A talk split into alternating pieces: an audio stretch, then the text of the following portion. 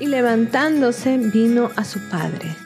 Y cuando aún estaba lejos, lo vio su padre y fue movido a misericordia y corrió y se echó sobre su cuello y le besó. Lucas 15:20.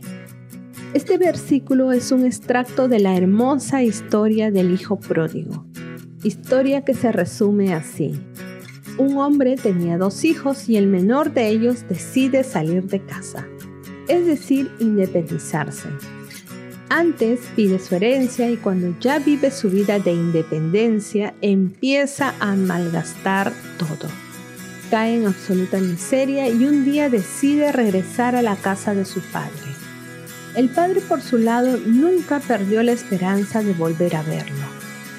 Cada día transcurrido era para aquel hombre el día más cercano para ver a su hijo, por eso aguardaba con ansias su retorno. Y cuando aún estaba lejos, lo vio su padre y fue movido a misericordia y corrió y se echó sobre su cuello y le besó. Se echó sobre su cuello, es decir, lo abrazó. Tanto tiempo había transcurrido, pero valió la pena esperar. Por fin estaba frente al hijo pródigo y ni siquiera esperó que esté cerca, sino que corrió a su encuentro. Hermosa historia, ¿verdad? Estoy segura que aquel abrazo tan anhelado y lleno de amor se convirtió en aquel bálsamo sanador que necesitaba el hijo. La historia relata que el hijo pasó mucha hambre y no tenía dónde vivir. Aquel abrazo dado por su padre de repente se constituyó en remedio para su dolor, para su necesidad, para su identidad de saber que nunca dejó de ser hijo de aquel padre tan amoroso. Un abrazo, una cosa tan sencilla pero tan compleja a la vez. Muchos estudios se han llevado a cabo alrededor de los efectos terapéuticos de un abrazo. Un abrazo produce en nosotros oxitocina, una hormona intensamente afectiva que no solo calma y satisface nuestro sistema nervioso central, sino que además tiene efectos positivos conocidos sobre nuestro sistema muscular, cardiovascular e inclusive inmunológico.